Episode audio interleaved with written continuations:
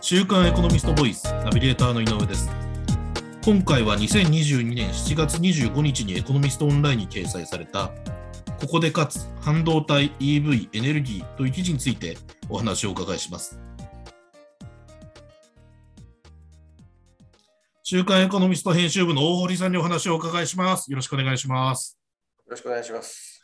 えー、と大堀さん、この記事は、6月半ば、欧州の自動車業界に衝撃が走った、こういう書き出しで始まってるんですが、その6月半ばにヨーロッパで一体何があったんでしょう。あの欧州にははい大きな自動車メーカーがいくつかあるんですね。はい、まあ、自動車発祥の地でもありますし、欧州っていうのは、あの有名なところでは、えーフォルクスワーゲンというですね、ドイツの、うんえーメーカーがありますね。はいで、えーあとドイツにはダイムラーっていうのもありますねはい。まあ、メルセデス・ベンツっておなじみの、うんえー非常に歴史のあるですね、メーカー。それとあと BMW、うん日本だと憧れのね、えー車、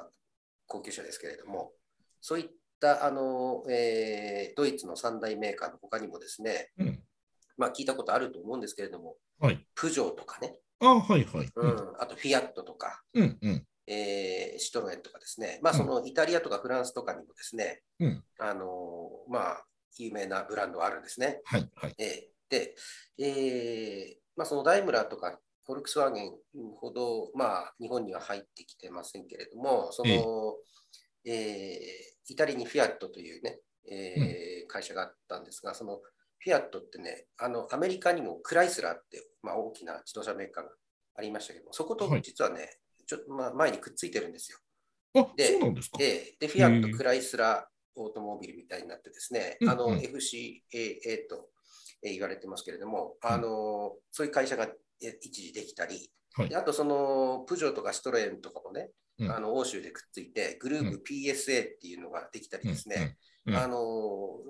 結構再編の動きがあって、どんどん、あのま、なんていうのかな、あの大きなところに対抗するために、うんちょっと中堅どころがくっついたみたいな感じな状況になってたんですよ、一時。うんなるほど。ええで、さらにそれえーでもですね、ちょっと規模的に足りないってことで、うんその FCA とはいグループ PSA、はい要するにそのフィアット・クライスラーね、うんうんあのイイタリアと米国の連合と、まあ、そのプジョー・シトロエン、まあ、フランスとかを中心とした連合が、えーさらにくっついて、去年ね、去年の初めかな、ステランティスというすごい大きな自動車会社ができたんですね、合併えーで。ステランティスですか。はい、へ21え年の1月ですから、うんうんうんえーえー去年の初正月ですかね。えーそうですね。はい。はい、で一気にですね、その世界4位の、へええー自動車メーカーになったんです。はなるほい、ど。で、えーこのステランティスが、うんえー6月の半ばにですね、はい欧州のその自動車業界の業界団体があるんですけれども、うんあの欧州自動車工業会といってですね、えー略称だと ACEA って言うんですけれども、はいそこをですね、うんあのなんと脱退するという発表、へー決断をしたんですね、でそれを発表したと、はいはいはいうん日本にも日本自動車工業会といって、はいトヨタとか日産とかホンダとか、まあ、ほとんど全部入ってるんですけれども、うんそういうあの自動車メーカーって形作るですね、うんまあ、業界団体があるんですよ。はいええで、まあ、そういう、そこからですね、日本で例えれば、そういう、まあ、自動車工業会、工業会、自公会っていうんですけれども、うんうんそこから、まあ、トヨタなり、日産なり、ね、はい抜けるってあまり考えられないじゃないですか。あちょっと想像できないですよね。うん、でもそういうことがそのヨーロッパで今起こりつつある。そうなんですよ。ステランティスがですね、もう、あの、欧州中心のね、あ、欧州のね、うんあうんで、こう、幅を利かせてる、はいうんっていうか、まあ、自分たちもその一員だったんですけれども、はい。その業界団体から抜けると通告したんですね。へえ。それで結大構騒ぎになったんです。うん。なかなかこれ、大きな話ですね。なるほど。で、えーっと、ではそのステランティスは、はいなぜ欧州自動車工業会、その ACEA を脱退するんでしょはい。あの、自動車業業界に詳しいですね、はいあの、伊藤忠総研の深尾さんにですね、うんえー話を聞いたんですけれども、うちの記者はいが。おそらくなんですけれども、ええあの実はそのお ACEA、その欧州の、えー業界団体がですね、うんやっぱりドイツメーカーの存在感が非常に強いらしいんですね。うんうんうん、フォルクスワーゲン、ダイムラー、うん BMW っていう3大メーカーありますけれども、うやっんうんぱりそこがねあの、欧州の自動車業界の名手みたいな感じなんですよね。はいはいはい。うん、日本で言えばまあトヨタでしょうね。うんうんうんうん、で、えーそのおドイツの三大メーカーが仕切るというか、幅を利かせている ACEA に行ってはですねはい、どうも脱炭素の流れにですね、ほえー乗れないというか、遅れてしまうっていうような、うんあの危機感っていうのはストランティスに、えーあったというようなあの指摘をしたんですよ。ということは、そのん ACA というのは、脱炭素の流れに、まあ、消極的というか、うんこうおく動きに立ち遅れてるという考え方なんですあのまあ、各社ね、EV、えーシフトは打ち出していて、はいフォルクスワーゲンなんかも、えー積極的にですねあの EV 車種をかね。うんどんどんリリースしてるんですよ。うんうんですが、一方でね、うんやっぱりあのものすごいこう、えー雇用を抱えてるわけなんですね、自動車うん。は業い界っていうのは。はいうんえーで、それは、えーすなわちその内燃機関車といってガソリン車とか従来のハイブリッド車とか、あるいは欧州だとグリーンディーゼル車とかですね、うんうんそういうこう EV 以外の、まだそっちの方が主流というか、台数は全然多いですから、はいうんまあ、そこををがあるからこそ雇用が保てて、あー結果的に国もね、の GDP とか経済にも寄与してるんですよ。はいですから、はい一気にこうその EV 化を進めてしまうと、うんあのーまあ、EV っていうのはそのよく言われるように自動車より部品点数が少ないし、うんうんえーまたその必要とされるですね部品のお構成もガラッと変わるんではい要するにもう廃業するような部品メーカーがいっぱい出てくるんじゃないかうんうんというようなのは当然危惧されてまして、うんそうすると雇用が保てないわけですあねー業界団体として。うえーそれはすなわちやっぱりその内燃車でまだ食べていってるそのうんビッグ3、ドイツなのるほビどッグ3のですね、うんあのまあ、売り上げもお損なわれるということですから、うんこれ非常にですねあの、うん急進的な EV シフトっていうのは、はい結構抵抗があるわけなんです。うんうんそれはまあ、あ日本だって同じ、アメリカだって同じなんですよね。うんそうですよね。ええただ、その、うん、ステランティスっていうのはちょっと微妙な位置で、まあ、4位と言いましたけれども、はいまあ、あんまり言い方ではないですけど、勝ち組か負け組かって言ったら、勝ち組ではないわけなんですよね。そのトップ3にはもう到底かなわない。そうですね。とえいう感じですえだからやっぱり、新しいこう軸を打ち出してですね、はいあのおなんとか差別化して、はいえーそこで勝つっていうような戦略が当然求められるわけなんですけれども、うんそういうふうな感じで、その EV シフトにね、少しその全アクセル全開になれないうん、その名手たちがいるわけですから、うんじゃあ、我々はうんもう EV シフトのトップランナーなの、そうすればね、もしかしたら勝てるかもしれないということで、なるほど。えーそうすると、その業界団体に足並み揃えてね、うんまあ、うビんッグ3のドイツメーカーのこの、うんなんていうのかな、あのーえー方針に従っていると、いつまでたっても勝てないじゃないですか。うんうんそうですうね。んですから、ここで思い切った決断をするとあしたあといなるほうど可能性があるということを、この、まあ、深尾さんは指摘されてたんですね。なるほうんど。これはいあると思いますね。うんそうですね。はい。で、このその、えー、とステランティスのケースからはですね、はい。えーと、世界中のあらゆる企業に共通する2つの課題が見て取れると、こうその記事では指摘されてるんですが、ここでいう2つの課題とは何なんでしょう、そのまず1つ目について教えていただけますか。はい。まあ、一つ目はですね、あのまあ、EV 化とはい EV シフトと関係あるんですけれども、うんまあ、脱炭素ですね。ああではい、ええまあ、もうちょっと言うと、エネルギー革命という言葉うんの方が僕はふさわしいと思ってまして、うんあのまあえー今まではですね、化石燃料を使ってきて、うんまあ、それが地球を破壊するということで、うんその再エネにシフトしてきましたよね。はいはい、えそうですねつまりエネルギーっていうのは、あー地球の中のエネルギー、まあ、化石燃料のことなんですけれども、うんうんそれ有限のその化石燃料を使うことで、うんえー今までこの世界経済成長してきたんですが、うんその化石燃料っていうのはこ当然枯渇のリスクもありますし、うんうんえー温暖化ガスも排出するし、非常にこの地球環境的に考えると、サステナブルじゃないんですよね。はいはいはい。永続的じゃない。うんなので、えー再エネにシフトしてるんですけれども、うん再エネっていうのは、その地球内エネルギーである化石燃料と違って、はい。まあ、太陽が元になった、うんあ太陽に起因するエネルギーなんですね。太例えば太陽光とかそう。太陽光も直接太陽の光ですよね。はい。風力は当然太陽のエネルギーがこう、まあね、えー大気に影響はああ、なるほどなるほど。動かしますね。うん。えーそれで生まれるエネルギうんー。で地地熱も、うんまあ、地地球のマントルとかのあれですけれども、そうんの元をたどればやっぱりその太陽エネルギーなんですよね。えーああ、まあそうですね。もともと熱はどこから来たのかそういうことかとでっすてねこと。ですえねー。はい。で、まああーバイオマスなんかもですね、結局その太陽エネルギーで植物が育って、まあ、その植物の廃材などで、ああのー発電したりするから、やっぱりなるほ元は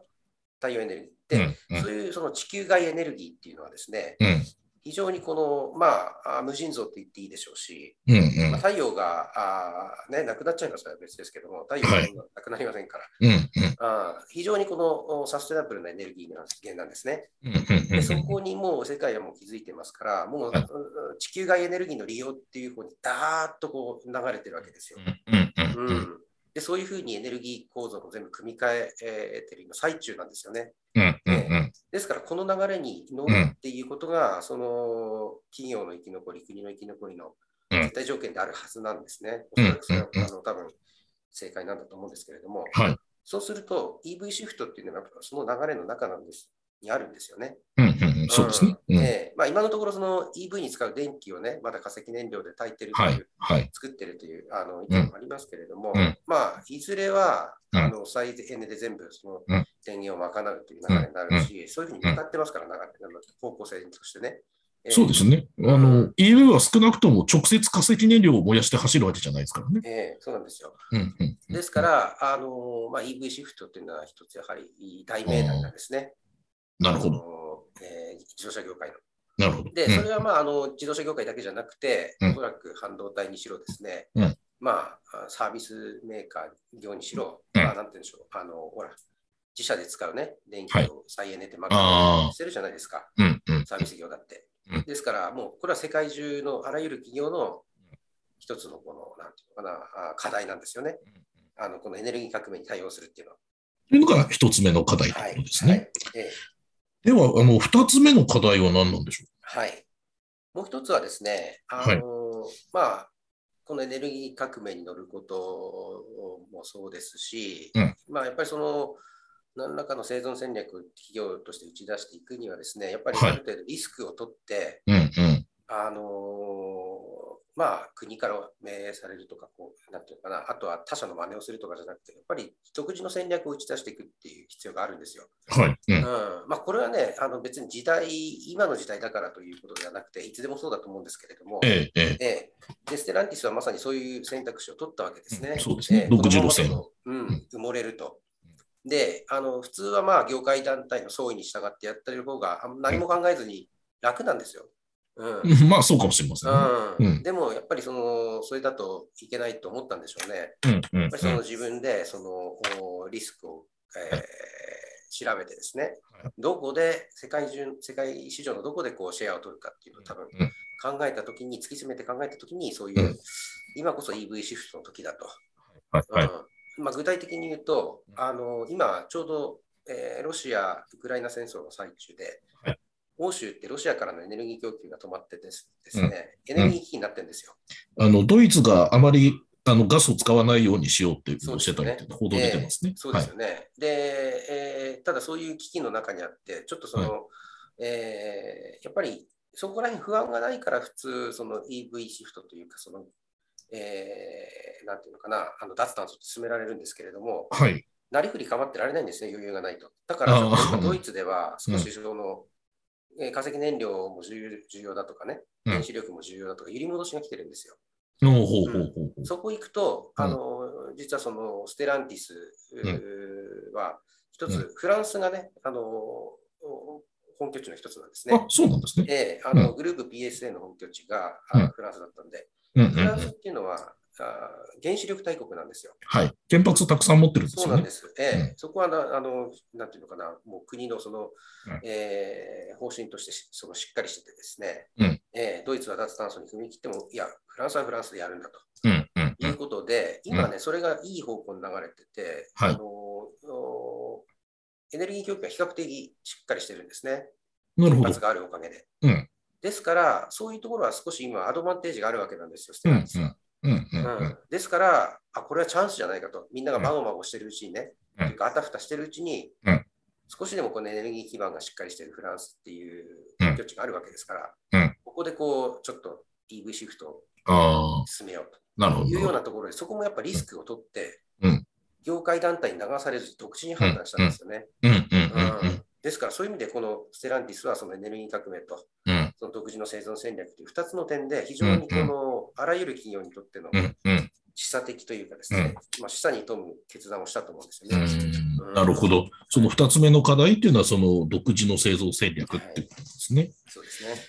なるほど。で、えっ、と、ここで少しこう話は変わってしまうんですが、この記事ではですね、その日本企業が世界で戦うためには、経済安全保障が重要だと、こういう指摘もされてますよね。で、その経済安全保障という言葉は最近よく耳にするようになったんですが、この経済安全保障とは何なんでしょはい。あの、まあ、安全保障っていう言葉はですね、はいあの、まあ、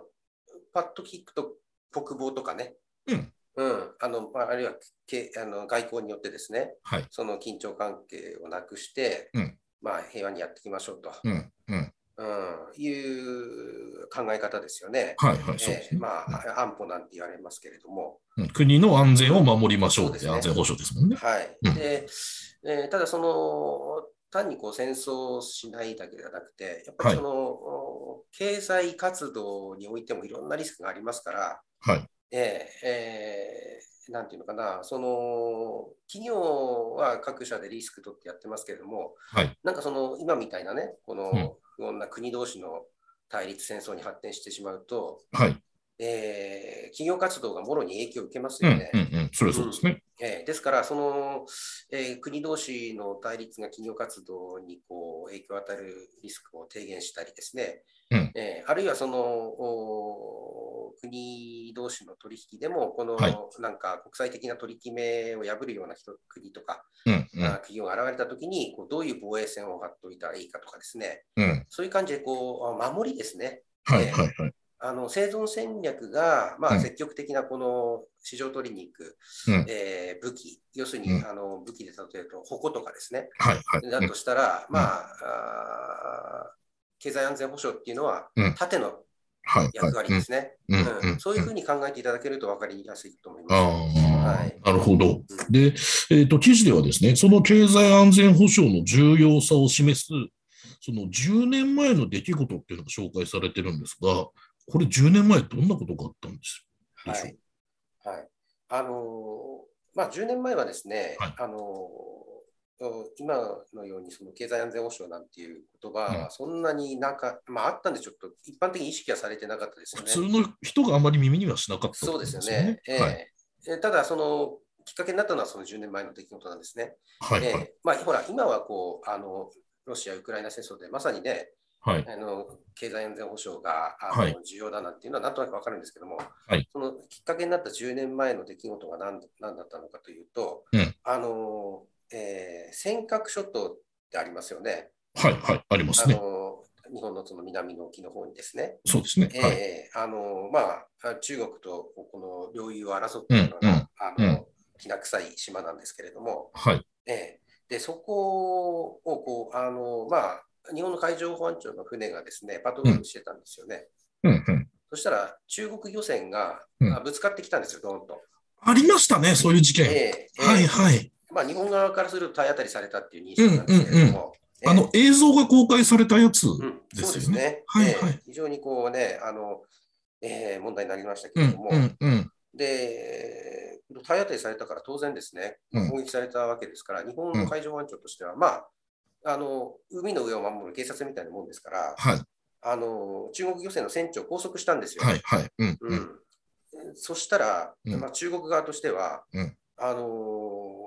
不当なこの拘束だとうんうんうん。いうことで、うんあのー対抗手段というか報復に出たんですね。ほう。うん、でその報復っていうのが、ええ。えーレアアースといって、はい。あのまあ、レアメタルといって、うんその希少な金属ね、あのはい産業で使うですね、うん必要なんだけど、世界にあんまり埋蔵量がなくて、はい。非常にこう貴重な金属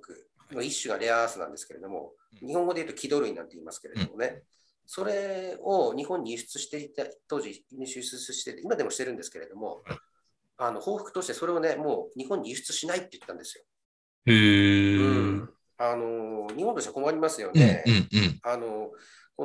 のレアアースっていうのは、例えばですね、うんあの EV のモーターなんかに使われたりもするんですよ。あ、そういうところに使われてるんですかう。あのへえ。ジスプロシウムとかネオジムっていうような元素があってですね、はい。これはレアアースであり、いやはいいそのいろんなモーター類に欠かせないんですね。へえ。あとははい液晶画面ありますね、はい。ディスプレイ。あれに使われる、あの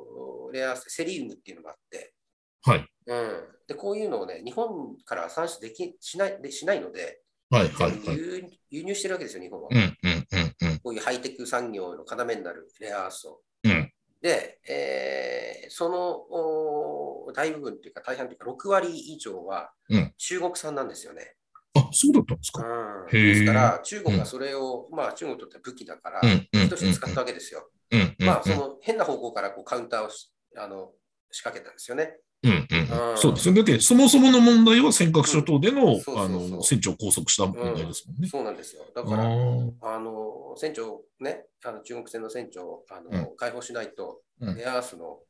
輸出規制を続けるぞと、あ脅ーしたんですよね。取引材料に持ち出したわけですか。ええあーこういううね、あのなんだろうな、えー政治的な問題を解決するために、はい経済方面から圧力をかけることを、うんあのエコノミック・ステート・クラフトっていうんですね、専門用語で。エコノミック・セイト・クラフト。うんステート・クラフトであす、ね。ステイト・クラフト。はいはいははい。い、うんはい。あのまあ、経済的な手段を使って政治的な目的を達成するっていう意味なんですけども、うんまあ、あの普通にこう自由貿易の世の中では、うん非常に乱暴なことに移りますよね。そうですね。うん、それとこれとは話が違うっていうのもあるしそうそう、そうなんですよ。うん、ねえ、例えばん液晶の材料とかが入ってこないっていうのは、その影響はものすごい大きいですもそんうですね、これ、ハイテク産業が、ね。ううーん商売できないってことですから、うんうんうんうんうんうんまあ、その日本が不当にね、あのなんていうのかな、あの拘束したりとか、はいはこいちらに落ち度があるのであれば、うんあのまあ、日本としては、ね、やられても仕方ないですけども、まあ、向こうの言い分はは分かるかって気もしますけどね。そうなんですね、まあ、に中国は全面的に自分たちが正しいと思ってるから、そういうことを仕掛けてきたんでしょうけどうんうんうんうも、んまあ、そういうなる事ほど。件があったんですね。うんうんうんで、これが本当にそのハイテク産業としては、は自い。分たちがやったわけでもないし、あの飛んだとばっちりですようね。んそうですね。うんただだ、ですからこういう国と国で、一企業としてはどうしようもない事態を防ぐにはどうしたらいいかっていうのを考えるのも一つあであ、すよね。それは経済安全保障。ええそういうことなんですよ。ですから、その時に初めてちょっとその、あこういうリスクが企業にあり得るんだな、今の世界、世の中でだと。うんうんうん。いうのが意識されたうん初めてのね、あのあー実験だったような気もしますね。なるほど、なるほど。はそで、えっ、と、その出来事を踏まえてですね、はいえっ、と、記事では、そのイノベーション自体が日本企業にとって強力な経済安全保障になると、こう指摘されて、はい、その、えっ、と、事例が紹介されてますよね。そうですね。これはどういうことなんでしょう最後に教えていただけますかはわかりました。あのこの時ね、あのはい対日輸出規制はしたんですけれども、うんうん中国は。い。あの比較的短期間で解除したんですよ。あ、そうなんですか。ええあのこれはまああの、非常に日本としては良かったんですまあけそうれでどすも、ね。うんううんん。その理由っていうのが、まあ、いくつかあるんですね。はい。えーで、えー一つは、はいあのまあ、中国としてもですね、はいレアアースを輸出して稼いでる業者がいるじゃないですか。うん、もちろんそうですよね。んまあ、うんうんあの、ちょっと国営企業なのかね、民間企業なのかわからないですうけんうどんも、ちょっと、えー輸出ししないと商売上がったりになるわけですから、うんうんうんあのそういったその業界もやめてくれっていうのも内部からあったかもしれませんあよね。そうか国内産業からの突き当てがそうですね。あったかもしれええない。あなるほどええなるほど。まあ、それが一つと言われてますけども、それでもう一つがさっき井上さんがあーの質問にあった、はい日本の技術力なんですね。うん、これちょっと分かりづらいですようねん、。どういうことかというと、うんあのまあ、レアアースってね、あの当然そのお鉱山にですね、はい純度の高い状態ですぐ使える状態でボコッとですね、うん存在してるわけじゃないんですよ。まあ、そうですよね。あの、うん穴掘ったらその塊として出てくるわけではないですそうそようね。ええうん当然、精錬といううう工程が必要で、うんまあ、それは鉄とか銅でも一緒ですよね。はいはいえはい。えあの、うんなんだろうな、岩石やね、その、はいお土壌に含まれているものの中から、ちゃんとこう、せえー抽出して精錬して、その成分だけをこう取り出してそうですね固めるっていうことですよはねい。。でそれにはやっぱり非常に高い技術が必要なんですよ。うんうんううんん、で、やっぱりその中国は自前で、今はわからないですけど、当時は、うんそのせえーなんていうのかな、あのー純度の高い精錬ができなかったというか、あ、ええそうなんですか。えーで、そこでやっぱり日本の技術支援っていうのは非常に大きかったわけですよね。あええ、じゃあ日本の技術を使ってうんは自国の国内でレラースを採掘して精錬してたわけです。ええまあ、日本だけではないと思いますけども、やっぱり先進国の優れた精錬技術っていうのには頼ってた部分があったんですうよ。んうん、なるほど。ええでですからで、それは多分レアアースだけじゃなくて、いろんな分野であるわけじゃないですか。そうでですねここでやっぱりあの関係が完全に損なわれてしまうと、うんにあのこれからこの、ね、製造強国というか、はいそういう点でもキャッチアップしていきたい中国としては、やっぱりリスクなんですよね、日本的に回すのっていうのは。そうか、あの、レアアースを禁輸したりするようであれうんばはい、技術的な支援は一切しないって日本が言い出すと、はい国内でうん、の産業が回らなくなる可能性がある。そうですね、ええあでそれも大きな要因だったとしでやだったでしょうし、あはい。でもう一つはそのお今あるすでにある技術じゃなくて、あとイノベーションっていう点ではですね、あ、はい。あはいのお要するにですね、あのに輸出規制を続けると、はい日本としてはまあ困るわけですよね。そうですね。ただ、あのうんじゃあ、レアアースを使わない技術を発明するしかないと言って、日本、ものすごい頑張る可能性がありますよね。ああ、そうですね。うんあの、こんな不安定なことはもう嫌だそっう。えて、ええうえん、や確っかぱりにそう。、うん、やっぱその必要は発明の母といいますか、うん、うん、うん。そういう困難な状況になるからこそ人間って発明してきたわけで、うんえーで実際そのレアアースフリー、ね、モーターにしろ何にしろ、レアアースを使わないと、はいはいはい使わないでできればものすごいコストも下がるし、はい、はい、はい。えーあのそういったね、あのどこかの国にこううん資源を、レアアースをこう頼る必要もないですから、非常に素晴らしいことなんで、うんそういう研究が一気に進む可能性があるじゃないですか。そうですね。うん、そうすると中国との差がますます技術的な差が広がるわけですよ。ああ、なるほど、なるほど。ですから、うん中国としては、まあ、こんなことやって日本をいじめると、うん、日本がもっと頑張っちゃうんじゃないのと平たく言えばね。うん、うん、うんうんうん。うん、でわ僕らの手の届かないところにね、うん我々う中ん国の手の届かないところにこう日本の技術水準が高まってしまうんじゃないかってういんうのをうんうんちょっと恐れたっていう話もあるんですよ。ああ、なるほど。うん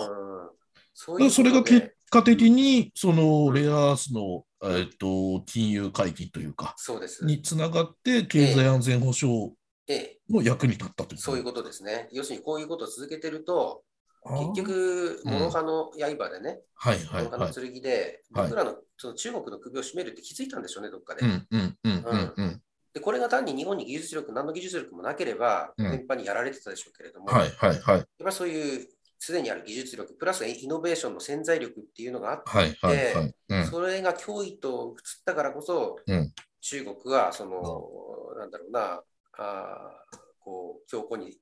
出なかったと。まあ、その態度をちょっと柔らかくしてきたってことですね。その意味でイノベーションってね、はいその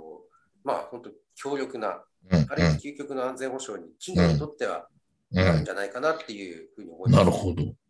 確かにそうかもしれないですうんね。一義的にはね、安全保障、経済安全保障って国がやっぱり考えるべきうん話なんですよ。うん。こういうあの、あなたの企業でこういう素晴らしいその最先端の、ね、半導体作ってますけれども、はい。これ今、あの中国にね、売ってしまうと、中国の方で、まあ、あの軍事的にもそうだしはいはいはいまあ、うん模倣してされてしまいますよということで、うんそういうあのクリティカルなものをこう輸出規制するっていうのは一応国のお線引はいきだったりするんですね。うんうん。ええでその外であの、まあ、企業が自由に貿易するわけですけれども、はい。うん、でだからそそその外で起こったことだと思うんですよ、今回のレアアースの、あのこの時のレアアース。うんうんうんうんうん。それとやっぱりね、あの国もやっぱり対策を考える必要がありますけれども、うん企業もやっぱ自分たなりの盾を持ってた方がいいじゃはないいですかはい。うんうん。そうですね。ね、うそんこがやっぱりその、こう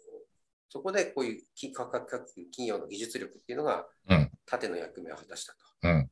実際ね、あのまだあの日の目は見てないですけれども、はい。あのトヨタグループの、えー部品サプライヤーのデンソーがはいはい。東北大とかですね、筑波大と一緒に、うん。えーまさにそのレアアースフリーのですね、はい EV モーターを作ろうとしてるんですよ。